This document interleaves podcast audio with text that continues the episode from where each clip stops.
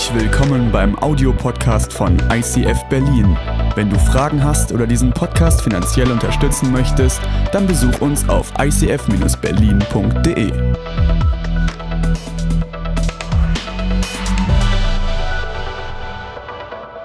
Hallo. Mensch, ihr seht heute besonders gut aus. Und ich glaube, das liegt daran, dass ihr alle eine Stunde länger geschlafen habt, ja? Also von daher nehmt euch mal diese Erfahrung, dieses Ausgeschlafensein, dieses Ausgeruhtsein, nehmt euch das mal mit in die neue Woche, geht einfach mal eine Stunde früher schlafen und schaut, ob es am nächsten Tag auch wieder so gut ist. Hey, es ist mega schön, dass du heute mit uns Celebration feierst, diesen Jesus feierst, der im Zentrum von unserem Glauben steht. Es ist cool, wenn du hier bist. Es ist cool, wenn du uns in den Bildschirmen zu Hause von dir aus deinem Wohnzimmer zuguckst. Und unsere ganz besonderen Grüße gehen heute raus an unsere Community in Neustrelitz. Ja, unser Core-Team äh, war diese Woche dort auf Klausur äh, und die waren dort unter anderem auch in Neustrelitz, haben dort Abend gegessen. Und ganz, ganz liebe Grüße an euch. Wir beten für euch. Wir finden es mega cool, dass ihr euer Wohnzimmer, euer Haus aufgemacht habt und dass ihr für Jesus unterwegs seid und dort einfach Kirche baut, vor Ort, ja. Nicht nur hier in Berlin, nicht nur hier in Tempelhof, sondern über ganz Berlin hinweg, über ganz Ostdeutschland hinweg. Das ist unsere Vision von Communities und das habt ihr gerade auch in diesem Clip gesehen. Wir sind mittendrin in unserer Serie Ewigkeit. Ja, letzte Woche hat Stefan schon drüber gesprochen, hat uns mit reingenommen in dieses Thema Ewigkeit, Himmel, Jenseits. Was erwartet uns eigentlich hier? Ja, was erwartet uns eigentlich, wenn es mit diesem Leben hier zu Ende ist? Wie geht es weiter? Und äh, heute nehmen wir uns ein super spannendes Buch vor, nämlich die Offenbarung. Ja, es wird, wird echt tief und ich bin sehr gespannt über das, auf das, was Gott zu uns zu sagen hat, was er hoffentlich durch mich auch in dein Leben zu sagen hat. Und ich möchte einfach, bevor wir starten, mit uns gemeinsam beten, dass Gott uns dieses Buch heute Morgen aufschließt. Vater im Himmel, ich danke dir, dass deine Gegenwart hier ist, dass wir dich heute, hier und jetzt erleben können und dass du heute, hier und jetzt zu uns sprichst. Und Herr, wir nehmen uns dieses Buch vor, die Offenbarung des eine Vision ist, die du malst über die Ewigkeit, über das, was uns erwartet, die Menschheitsgeschichte vom Ende her gesehen. Und ich möchte dich bitten, dass du uns heute dieses Buch aufschließt. Diese Worte, die schon 2000 Jahre alt sind, dass die heute lebendig werden für uns in unserem Leben, dass wir erkennen, was du uns dadurch sagen möchtest, dass unsere Herzen aufgemacht werden für das, was du heute in unser Leben sprechen möchtest.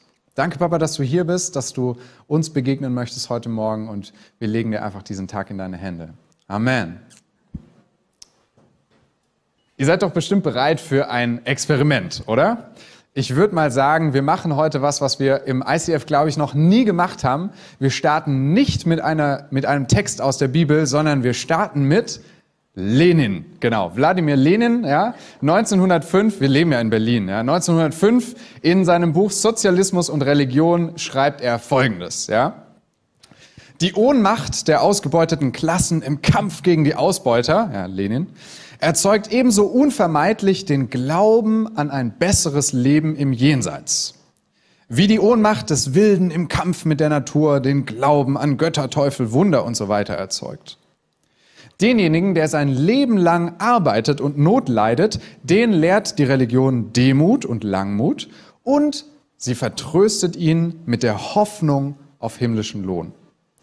Diejenigen aber, die von fremder Arbeit leben, die lehrt die Religion Wohltätigkeit, damit sie ihnen eine recht billige Rechtfertigung ihres ganzen Ausbeuterdaseins anbietet und Eintrittskarten für die himmlische Seligkeit zu erschwinglichen Preisen verkauft. Ja? Und jetzt kommt der Satz, den kennt ihr vielleicht schon. Die Religion ist das Opium des Volks. Ja, die Religion ist das Opium des Volks. Lenin hat diesen Satz nicht als erster gesagt oder diesen Gedanken geprägt, sondern das war eigentlich Karl Marx. Ja? Ähm, ein paar Jahre vorher, Religion ist das Opium des Volkes. Was meint er denn eigentlich damit? Ja, was ist Opium überhaupt? Also ich wusste es nicht, bevor ich bei Wikipedia gegoogelt habe. Ja. Bei Wikipedia steht, Opium ist ein sehr starkes Betäubungsmittel. Ja, soweit wäre ich noch gekommen. Aber Opium ist auch die Grundlage für Heroin. Ja, daher kriegen wir die Droge Heroin. Und was macht diese Droge? Was macht Opium, wenn wir das nehmen? Naja, zum einen, das macht uns abhängig, ja, süchtig. Das können wir uns, glaube ich, alle vorstellen. Aber zum anderen auch, es macht dich apathisch, ja, antriebslos. Es macht dich ruhig, es stellt dich still, ja. Es sorgt dafür, dass dir alles egal ist, ja. So, du bist, du bist völlig egal, Sorgen und Nöte, ja, ich schieb alles weg und ich lebe einfach nur noch im Hier und Jetzt. Das macht Opium mit dir. Und was sagt Lenin hier? Ja, was sagt er in diesem Text? Er sagt, die Hoffnung auf ein Jenseits ist wie Opium, damit du dich nicht den, dem Schmerz dieser Welt stellen musst. Ja? Das ist wie ein Betäubungsmittel, das wir uns selbst geben, weil wir die Ohnmacht in unserem Leben nicht aushalten. Und das kritisiert er, ja? Er sagt, wir vertrösten uns mit der Hoffnung auf einen himmlischen Lohn. Und was er natürlich implizit denkt, ist, die wird nie kommen. Ja, das ist seine Meinung darüber. Und deshalb ist Religion laut Marx und Lenin die Opium des Volkes. Ja, wir haben eine Hoffnung auf eine fluffig schöne Zukunft und die sorgt dafür, dass alles, was hier auf der Erde passiert, der ganze Schmerz und das Leid hier auf der Erde uns völlig egal ist. Ja? Und ich stimme Lenin zwar nicht zu, in dem, was er sagt, aber ich verstehe seine Argumentation. Sein Grundprinzip ist nämlich, dass deine Gegenwart im Hier und Jetzt beeinflusst und bestimmt wird von dem, was du über deine Zukunft glaubst. Ja, deine Gegenwart, das Hier und Jetzt, wird bestimmt von dem, was du über deine Zukunft glaubst. Und Lenin sagt, na ja, wenn du in der Zukunft ein besseres Jenseits mit dem besseren Jenseits vertröstet wirst, ja, den himmlischen Lohn, dann sorgt das dafür, dass du dich hier und jetzt nicht im Klassenkampf engagierst. Ja, das ist so sein Ding. Aber umgekehrt würde ich auch sagen, ich glaube, das Grundprinzip stimmt, aber wenn ich wie Lenin nichts im Jenseits erwarte, dann bin ich doch hier im Hier und Jetzt auch antriebslos und motivationslos, oder? Also, wenn nach diesem Leben gar nichts mehr kommt, warum geben wir uns dann den ganzen Stress? Und die Frage, die sich für uns, für dich und für mich heute Morgen stellt, ist also, was kommt nach diesem Leben? Was erwartet uns denn eigentlich in der Ewigkeit? Weil das, was wir in der Ewigkeit erwarten, das wird prägen, wie wir im Hier und im Jetzt leben. Und ich glaube, es ist super wichtig, dass wir als Kirche, als Christen darauf eine Antwort haben, ja? Weil die Antwort, die Christen geben, die sieht meistens so aus, ja? Ich mal euch das mal auf. Die Antwort, die wir Christen auf das Problem von Himmel und Erde geben, die geht immer ungefähr so, ja? Es gibt da einmal den Himmel hier oben, so, und dann gibt es die Erde hier unten. Ja? So. Und äh, die Erde ist ganz böse. Ja? Es ist ganz viel Sünde in der Welt. Und unser Ziel ist eigentlich, von Gott aus dieser Erde raus gerettet zu werden und in den Himmel zu kommen. Ja? Das ist so die, das ist so die Antwort, die ganz, ganz viele Christen geben würden. Oder zumindest die Antwort, die ganz, ganz viele Menschen in unserer Gesellschaft erwarten, wenn sie von einem Christen eine Antwort dazu hören. Ja? Also, was sie glauben, was wir denken. Die Erde ist hier unten, der Himmel dort oben. Und was ich tun muss, ist einfach nur die richtigen Worte zu sprechen, irgendein Ritual zu machen, ja, mich taufen zu lassen oder so, irgendwas nicht zu tun oder irgendwas zu tun. Und dann komme ich von diesem bösen, von dieser bösen Erde hoch in diesen guten Himmel und alles wird toll. Und was ist im Himmel? Naja, kleine, dicke Engel spielen Harfe, ja, hüpfen auf irgendwelchen Wolken rum. Wir fahren alle im Ferrari über goldgeteerte Straßen und es gibt den ganzen Tag ein All-Inclusive-Buffet. Ja, so das ist unsere Vorstellung vom Himmel. Aber ich glaube, das ist eine total verdrehte Perspektive auf die Ewigkeit. Und ich glaube, wenn man das glaubt und vermittelt und den Leuten erzählt, dann ist es, dann hat man die Bibel missverstanden. Und deshalb schauen wir uns heute ein Buch an, das diese Perspektive ganz neu beleuchtet. Wisst ihr, wenn das wahr wäre, dann wäre auch die Kritik von Lenin korrekt. Ja, dann wäre das, dann würde ich das durchaus unterschreiben. Dann sagt er nämlich, naja, wir lassen das hier alles zurück, nur damit wir in diese fluffig schöne Zukunft kommen. Und vielleicht ist das sogar der Grund, warum du auch mit diesem Glauben, mit diesem Jesus, mit diesem Himmel nicht so viel anfangen kannst, ja? Weil du denkst, das ist doch keine Perspektive. Ich glaube, die Bibel zeigt uns eine viel tiefere, viel schönere, viel attraktivere, viel mutigere Perspektive auf die Ewigkeit, die uns aber auch im Hier und Jetzt und im Heute noch mehr herausfordert als das. Und ganz offensichtlich wird das im letzten Buch der Bibel in der Offenbarung. Ja? Dort malt Gott seine Vision über die Zukunft, über die Ewigkeit, über das Ende der Geschichte. Und er spricht genau dazu und er erzählt uns, er gibt uns eine Perspektive, wie das Ende der Welt, wie das Ende der Geschichte aussieht. Ich möchte mit euch heute drei Fragen anschauen, ja? drei Fragen über dieses Buch der Offenbarung. Das, die erste Frage ist, warum ist die Offenbarung so ein kompliziertes Buch? Ja, warum fällt es uns so schwer zu verstehen, was damit gemeint ist? Die zweite Frage ist, was sagt die Offenbarung über die Ewigkeit? Was können wir lernen? Und die dritte Frage ist, was hat das mit deinem und mit meinem Leben zu tun? Okay, erste Frage, ja, warum ist die Offenbarung so ein kompliziertes Buch? Naja, die Offenbarung ist das letzte Buch der Bibel. Ja, also wenn du quasi die Bibel einmal ganz durchgelesen hast, dann kommt ganz am Ende die Offenbarung. Es ist der Blick ans Ende der Geschichte. Und die wurde von einem Typen namens Johannes geschrieben. Der hat die auf der Insel Patmos geschrieben. Ja, der war dort im Exil, quasi in Quarantäne. Und ähm, der hatte eine Vision von Gott. Er hat eine Vision von Gott bekommen. Er hat gesehen, wie das Ende der Welt sein wird, das Ende der Geschichte ist. Und er hat das aufgeschrieben, ja, als Brief an Gemeinden ähm, in Asien. Und an ganz vielen Stellen, wenn du die Offenbarung einfach nur random irgendwo aufschlägst, ja, an ganz vielen Stellen sind total komische Bilder, mit denen wir heute gar nichts mehr anfangen können, ja. Wenn du das liest, da gibt es zum Beispiel ähm, ein Lamm mit sieben Hörnern und sieben Augen. Ja, Habe ich jetzt noch nie gesehen. Es gibt eine Frau, die mit der Sonne bekleidet ist und den Mond unter ihren Füßen hat und zwölf Sterne auf dem Kopf trägt und zu allem Überfluss ist sie noch schwanger, ja. Keine Ahnung. Und wenn du das liest, dann scheint es manchmal so, als ob sich die Ereignisse wiederholen, ja, als ob das eine irgendwie nach dem anderen kommt und hä, aber die waren doch da schon und jetzt kommt da was ganz Neues, ja, und irgendwie ist es nicht so richtig chronologisch und es es passt nicht so richtig. Und wenn wir uns eines erwarten würden, ja, von einer Beschreibung der Zukunft, dann doch wenigstens das, ja, dass es so nacheinander aufgeschrieben wird, was passiert. Aber das ist es nicht. Das gibt dieses Buch nicht her. Als Christen wissen wir oft nicht so richtig, was wir mit diesem Buch anfangen sollen, mit der Offenbarung. Ja? Selbst Luther hat gesagt, mein Geist will sich in dieses Buch nicht schicken. Ja? Das ist altdeutsch. Ich glaube, heute hätte er gesagt, ich check's nicht, was da drin steht. Ja? Ähm, Luther sagt, er bleibt lieber bei den Büchern, die ihm Christus hell und rein dargeben. Ja? Also wo es irgendwie klar ist, was damit gemeint ist. Aber ich glaube, man kann Jesus auch in der Offenbarung hell und rein sehen. Und ich glaube, man kann auch aus der Offenbarung ganz, ganz viel darüber lernen, wie wir im Hier und Jetzt leben. Und das möchte ich heute mit euch versuchen. Also lasst uns doch einfach mal den Anfang dieses Buches aufschlagen. Ja, wir fangen einfach mal ganz vorne an. Offenbarung 1, Vers 1. Ich mache das mal kurz so. Wir fangen einfach vorne an ne, und dann lesen wir mal durch. Ja, hat nur 22 Kapitel, wird schon. Offenbarung 1, Vers 1.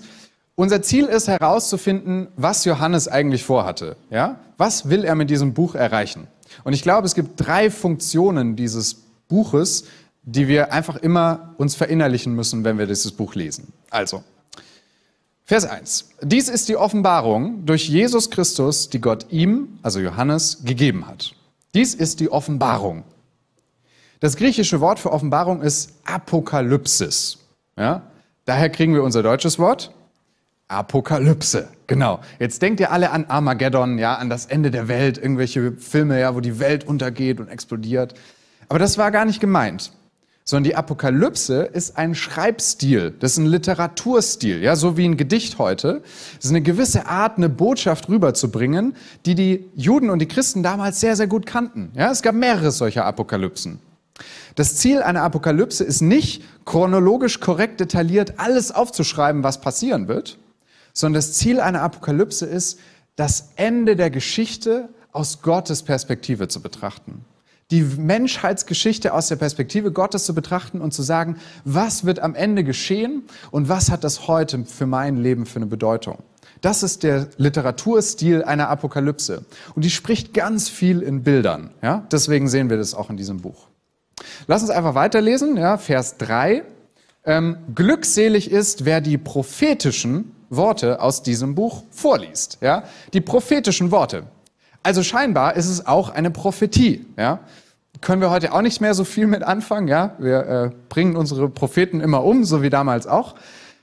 Eine Prophetie. Eine Prophetie war dafür da, um im Hier und Jetzt, in der Gegenwart, eine ganz konkrete Veränderung anzuschieben. Ja? Der Prophet hat immer gesagt, hier läuft was falsch. Hier ist ein Missstand, der muss behoben werden. Wenn wir so weitermachen, dann führt das zu keinem guten Ende. Dieses Buch ist also auch eine Prophetie. Es hat eine Bedeutung für die Gegenwart hier und jetzt. Und dann Vers 4, ja, Johannes an die sieben Gemeinden in der Provinz Asien, ich wünsche euch Gnade und Frieden von dem, der ist und der war und der da kommt. Das ist ein Brief. Das ist ein Brief. Das ist so, wie wenn ich schreibe, lieber, äh, lieber Matthias, ja. Das ist die Briefformel für damals. Johannes an die Gemeinden, ja. Empfänger, äh, Absender und Empfänger. Ganz einfach. Es ist ein Brief. Aber ein Brief bedeutet ja auch, er schreibt in die konkrete Lebenssituation dieser Menschen hinein, ja. Er bezieht sich auf das, was sie wissen und kennen. Und das sehen wir ganz, ganz deutlich. Johannes bezieht sich in der Offenbarung ganz, ganz viel aufs Alte Testament. Also auf die Bibel der Juden, ja, also das, was sie damals als Schriften anerkannt hatten. Er bezieht sich ganz viel auf diese alten Geschichten und Ereignisse. Ganz viele Parallelen gibt's da, weil er wusste, dass die alle was damit anfangen können. Wir heute oft nicht mehr so viel. Und zum Zweiten, es bedeutet auch, es ist ein Brief in eine konkrete Lebenssituation hinein, in eine konkrete Gesellschaft, in einen konkreten Kontext, ja. Johannes, der schreibt hier an Gemeinden, die im römischen Reich leben, ja, und die, die dort verfolgt werden, die dort ganz viel erleben. Und er spricht über Nero und Rom. Ja, er benutzt die Worte nicht, aber er meint das. Und jedem Leser des er im ersten Jahrhundert wäre ganz klar gewesen, was er damit meint. Für uns heute nicht. Aber das sind die drei Faktoren, die es uns so schwer machen, dieses Buch heute zu verstehen. Ja. Zum einen, es ist ein Brief. Ein Brief von einem konkreten Typen an konkrete Gemeinden, an konkrete Christen, ja, die gelebt haben im ersten Jahrhundert. Zweitens ist es eine Prophetie. Es hat eine Bedeutung fürs Hier und Jetzt und es hat eine Aufforderung, hier und jetzt etwas zu ändern. Und drittens, es ist eine Apokalypse. Es ist ein Blick in die Zukunft, ans Ende der Geschichte, die uns für heute was sagen möchte. Und ich glaube, das müssen wir immer im Kopf behalten, wenn wir dieses Buch der Offenbarung lesen, diese verschiedenen Ebenen, auf denen Johannes kommuniziert. Also, das führt uns zur zweiten Frage. Was können wir aus der Offenbarung über die Ewigkeit lernen? Das ist ja unser Ziel heute, ne?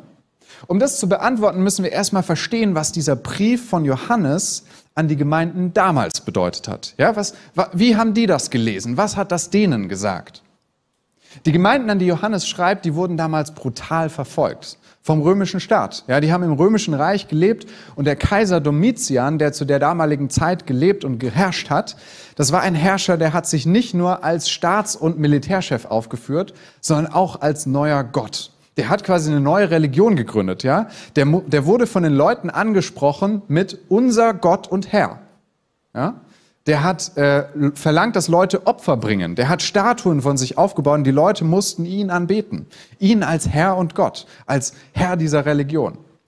Und die Christen haben sich natürlich geweigert. Ja, es gibt nur einen Gott, nämlich Jesus. Und deshalb hat der Domitian sie verfolgen lassen. Er hat ihnen ihre Häuser weggenommen, er hat sie ausgeraubt, er hat sie in der Arena zum Schauspiel vor die wilden Tiere geworfen und sie wurden getötet. Und wenn du damals auf dem Weg nach Rom rein warst und du hast dich auf diesen Weg nach Rom gemacht, dann waren links und rechts an der Straße hingen die Christen am Kreuz. Die waren aufgespießt, damit alle sehen können, wie sehr dieser Domitian die Christen hasst. Das war eine krasse Situation, in die Johannes da reinschreibt. Und zu allem Überfluss hatten die Gemeinden auch noch in sich Streit und Auseinandersetzungen, ja, interne Konflikte. Die haben sich in die Haare bekommen, im Persönlichen, aber auch im Glauben, in der Religion, in ihrer Theologie, ja. Man kriegt sich in die Haare, während auch um die Gemeinde herum alles zusammenbricht. Und in genau diese chaotische Situation hinein schreibt Johannes seinen Brief an die Gemeinden. Und es scheint, als ob der römische Kaiser siegen und als ob die Gemeinden auseinanderbrechen würde, als ob das Böse siegen würde. Aber Johannes gibt den Christen mit diesem Brief eine lebendige Hoffnung. Dieser Brief, diese Vision von der Ewigkeit, die Gott da aufmalt, die ist eine lebendige Hoffnung, die die Christen durch die Jahrhunderte getragen hat. Weil wir wissen alle, wie es weitergeht. Domitian hat nicht gesiegt. Die Christen haben irgendwann das römische Reich übernommen. Ja? Die, haben, die haben standgehalten, die haben an der Wahrheit festgehalten, die sie erfahren haben. Die haben an dem festgehalten, an dieser Hoffnung, die unter anderem auch in diesem Buch drin steckt. Johannes fordert die Gemeinden auf, haltet an der Wahrheit fest, weil Gott niemals die Kontrolle über die Geschichte abgibt. Gott hat die Kontrolle über die Geschichte niemals verloren. Er ist der Herrscher über die ganze Welt. Er herrscht in Herrlichkeit und Macht für immer und ewig. Und Gott wird das Böse besiegen. Das ist die Botschaft der Offenbarung. Das ist die Botschaft der Hoffnung, die Johannes den Gemeinden mitgibt. Und ich möchte mit euch eine Kernstelle der Offenbarung lesen. Ihr dürft gerne mitlesen, ja, dann ist es einfacher. Es ist in Offenbarung 21. Offenbarung 21. Jetzt sagst du vielleicht, na ja, Robin, Offenbarung 21 haben wir da nicht 20 Kapitel übersprungen. Ja, ist richtig, ist richtig. Kannst du auch gerne zu Hause nachlesen. Was passiert in diesen 20 Kapiteln, ja? Übrigens, Kapitel 21 fängt an mit dann, ja? Also müssen wir irgendwie verstanden haben, was davor passiert ist. Was passiert in diesen 20 Kapiteln davor? Immer wieder poppt das Böse auf. Und immer wieder neu erhebt sich der Gegenspieler von Gott. Und immer wieder neu äußert sich Sünde und Leid und Tod und Schmerzen. Und immer wieder neu stellt Gott seinen Fuß auf den Boden und sagt, nein, und ich bin größer. Es ist eine epische Schlacht um Gut und Böse und am Ende siegt Gott. Und dann, schreibt Johannes, sah ich einen neuen Himmel und eine neue Erde. Es geht also um die Ewigkeit. Denn der erste Himmel und die erste Erde sind verschwunden und das Meer ist nicht mehr da. Und ich sah die heilige Stadt, das neue Jerusalem. Sie kam von Gott aus dem Himmel herab. Für die Hochzeit bereit wie eine Braut, die sich für ihren Mann geschmückt hat. Dann hörte ich eine laute Stimme vom Thron her rufen, sieh doch, Gottes Wohnung bei den Menschen. Er wird bei ihnen wohnen und sie werden seine Völker sein. Gott selbst wird als ihr Gott bei ihnen sein. Und er wird jede Träne abwischen von ihren Augen. Es wird keinen Tod und keine Trauer mehr geben, kein Klagegeschrei und keinen Schmerz, denn was früher war, das ist vergangen. Und der auf dem Thron saß, sagte, sieh doch, ich mache alles neu. Ich finde diese Stelle so wunderschön, weil sie uns diese Perspektive gibt auf diese Hoffnung in Ewigkeit. Und es ist keine billige Fantasie, sondern was passiert hier? Was ist die Bewegungsrichtung in diesem Text? Ist es, wir gehen nach oben? Nee, es ist Gott kommt nach unten. Die heilige Stadt kommt auf die Erde. Ja, Gott wohnt bei den Menschen. Die Vision Gottes für den Himmel ist nicht, dass er uns in einem UFO abholt und dann eine Atombombe auf der Welt hinterlässt und wir noch so aus dem Fenster des UFOs beim Wegfliegen zugucken können, wie hier alles explodiert und froh sind, dass wir mit Gott in diesem UFO gerettet wurden. Nein, das ist nicht die Perspektive, die uns die Offenbarung hier bietet sondern Gott schafft einen neuen Himmel und eine neue Erde. Und er macht alles neu. Und in dieser Welt gibt es kein Leid mehr und kein Schmerz und keine Tränen und keinen Tod. Kein Klagegeschrei. Er wischt jede Träne von unseren Augen. Es gibt Frieden und Zuversicht und vollkommene Liebe. Gott stellt die Erde wieder her, indem er selbst runterkommt auf diese Erde. Er selbst kommt vom Himmel herab, er wohnt unter den Menschen. Gott selbst wird hier sein. Himmel und Erde, die werden am Ende der Zeit wieder eins sein. Das ist die Hoffnung. Und das ist tatsächlich auch der Anker, an dem sich die Christen festgehalten haben. Die haben gesagt, das ist eine ewige Perspektive, die mir hilft, im Hier und Jetzt Glauben zu haben, dass Gott am Ende siegen wird. Dass Gott am Ende alles Böse überwunden hat und dass er mitten unter uns lebt. Die Offenbarung beschreibt diesen Himmel als eine Stadt, die leuchtet, die fest gebaut ist, die übrigens tatsächlich Gold als Straßen hat. Ja, also das stimmt schon mal. Sie beschreibt den Himmel als eine Stadt, in der es keinen Tempel gibt, weil Gott ja mitten unter uns ist. Warum brauchen wir dann noch einen Tempel? Es ist eine Stadt, in der es niemals Nacht wird, weil Gott selbst das Licht der neuen Welt ist. Und sie beschreibt es als eine Stadt, durch die ein Fluss führt. Und an diesem Fluss, da wächst der Baum des Lebens. Jetzt sagen die Christen natürlich, Moment, Baum des Lebens, das habe ich schon mal gehört, ja? Wo haben wir das schon mal gehört? Der Baum des Lebens. Ich habe vorher gesagt, der Johannes bezieht sich viel aufs Alte Testament. Naja, der Baum des Lebens, das lesen wir in dem ersten Kapitel der Bibel. In der Schöpfungsgeschichte, ja, ganz am Anfang. Da ist es nämlich auch so, dass Gott bei den Menschen ist. Gott lebt mit den Menschen im Paradies. Himmel und Erde sind eins. Sie haben eine perfekte Beziehung.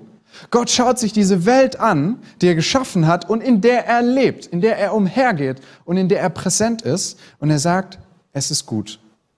Ich liebe das. Ich liebe diese Schöpfung, die ich geschaffen habe.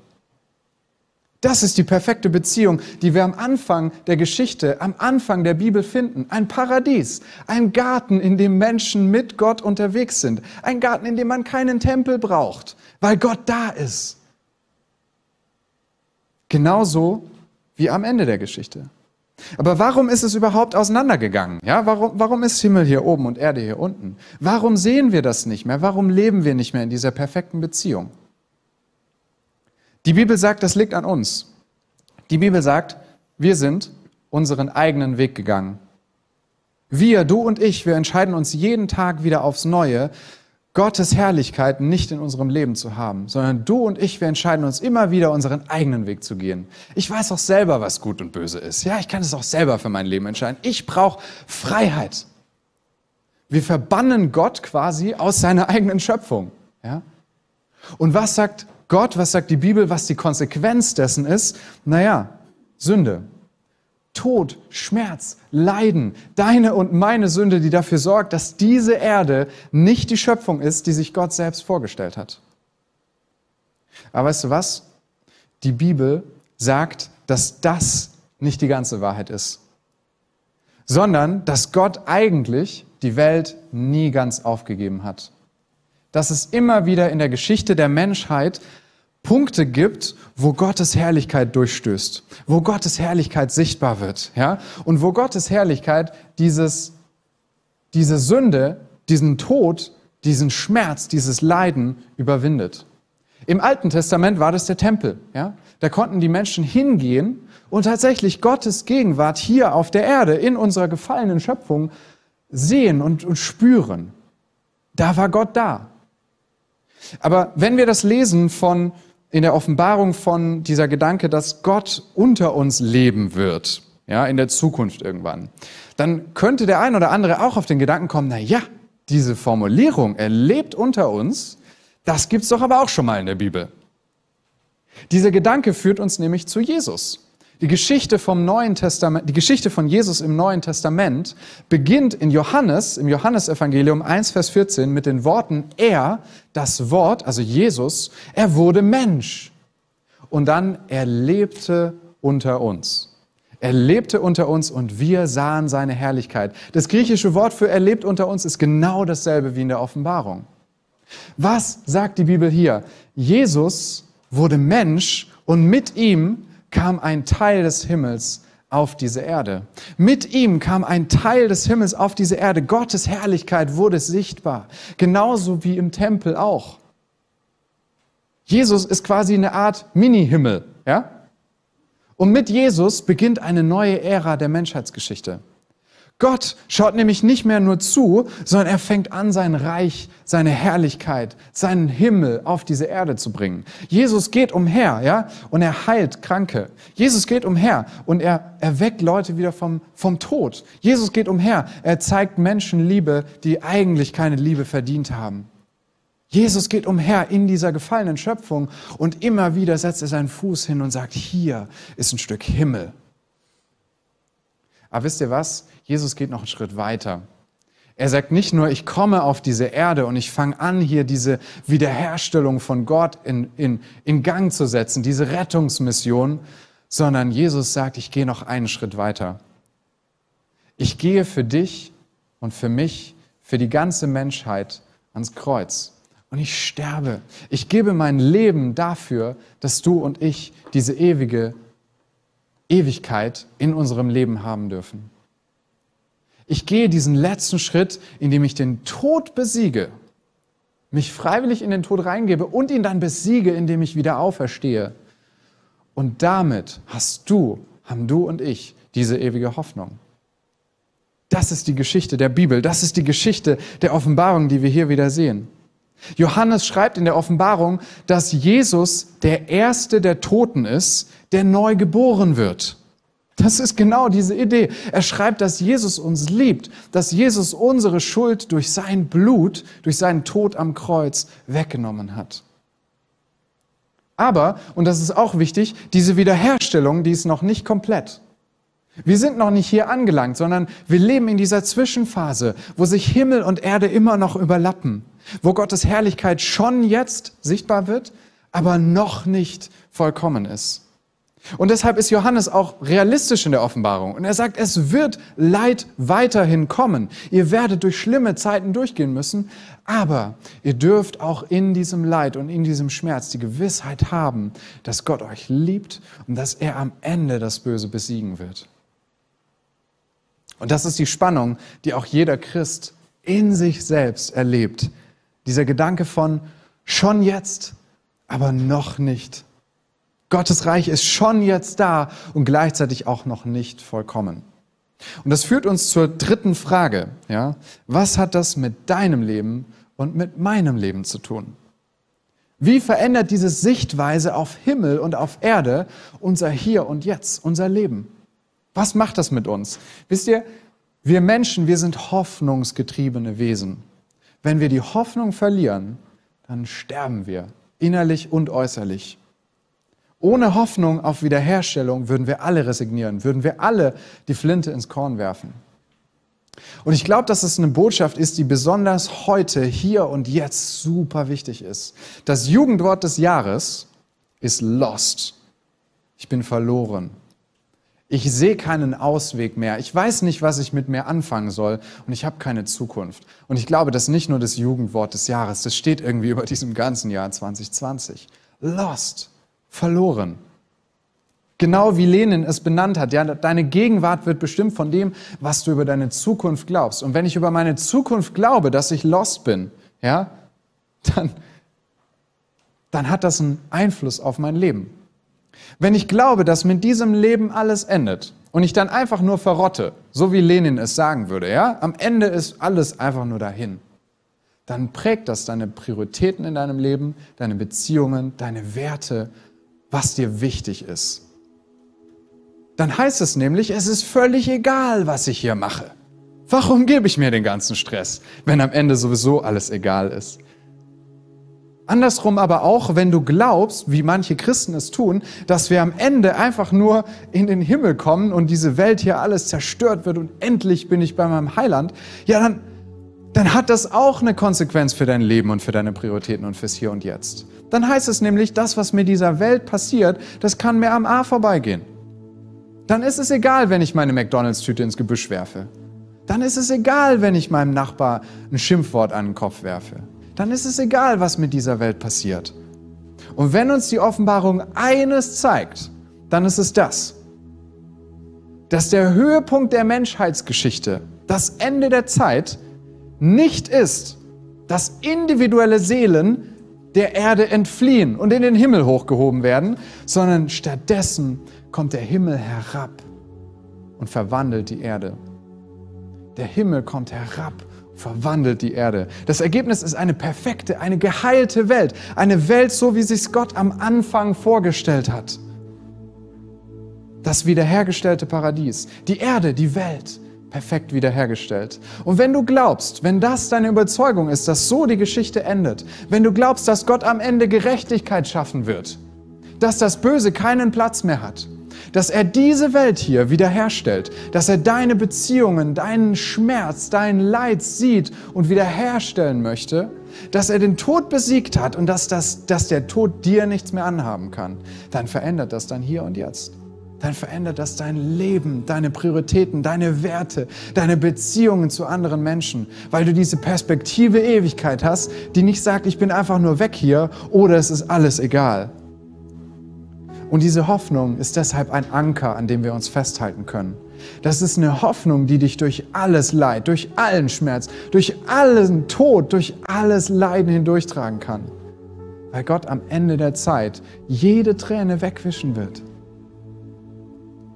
Aber diese Hoffnung auf die Ewigkeit ist auch keine billige Fantasie. Das ist nicht ein billiges, dahingeschmotztes Bild, was einfach nur uns vertrösten soll auf die Ewigkeit, sondern es beginnt im Hier und Jetzt. Es beginnt im Hier und Jetzt. Und für Jesus war es nicht billig. Für Jesus war es nicht billig, dass er hier auf diese Erde gekommen ist. Es hat ihn alles gekostet, dass er sein Leben für dich gegeben hat. Ich glaube, wenn wir im Vater unser beten, dein Reich komme, dein Wille geschehe, wie im Himmel, so auch auf Erden, dann sagt Gott einfach nur, okay, bist du dabei?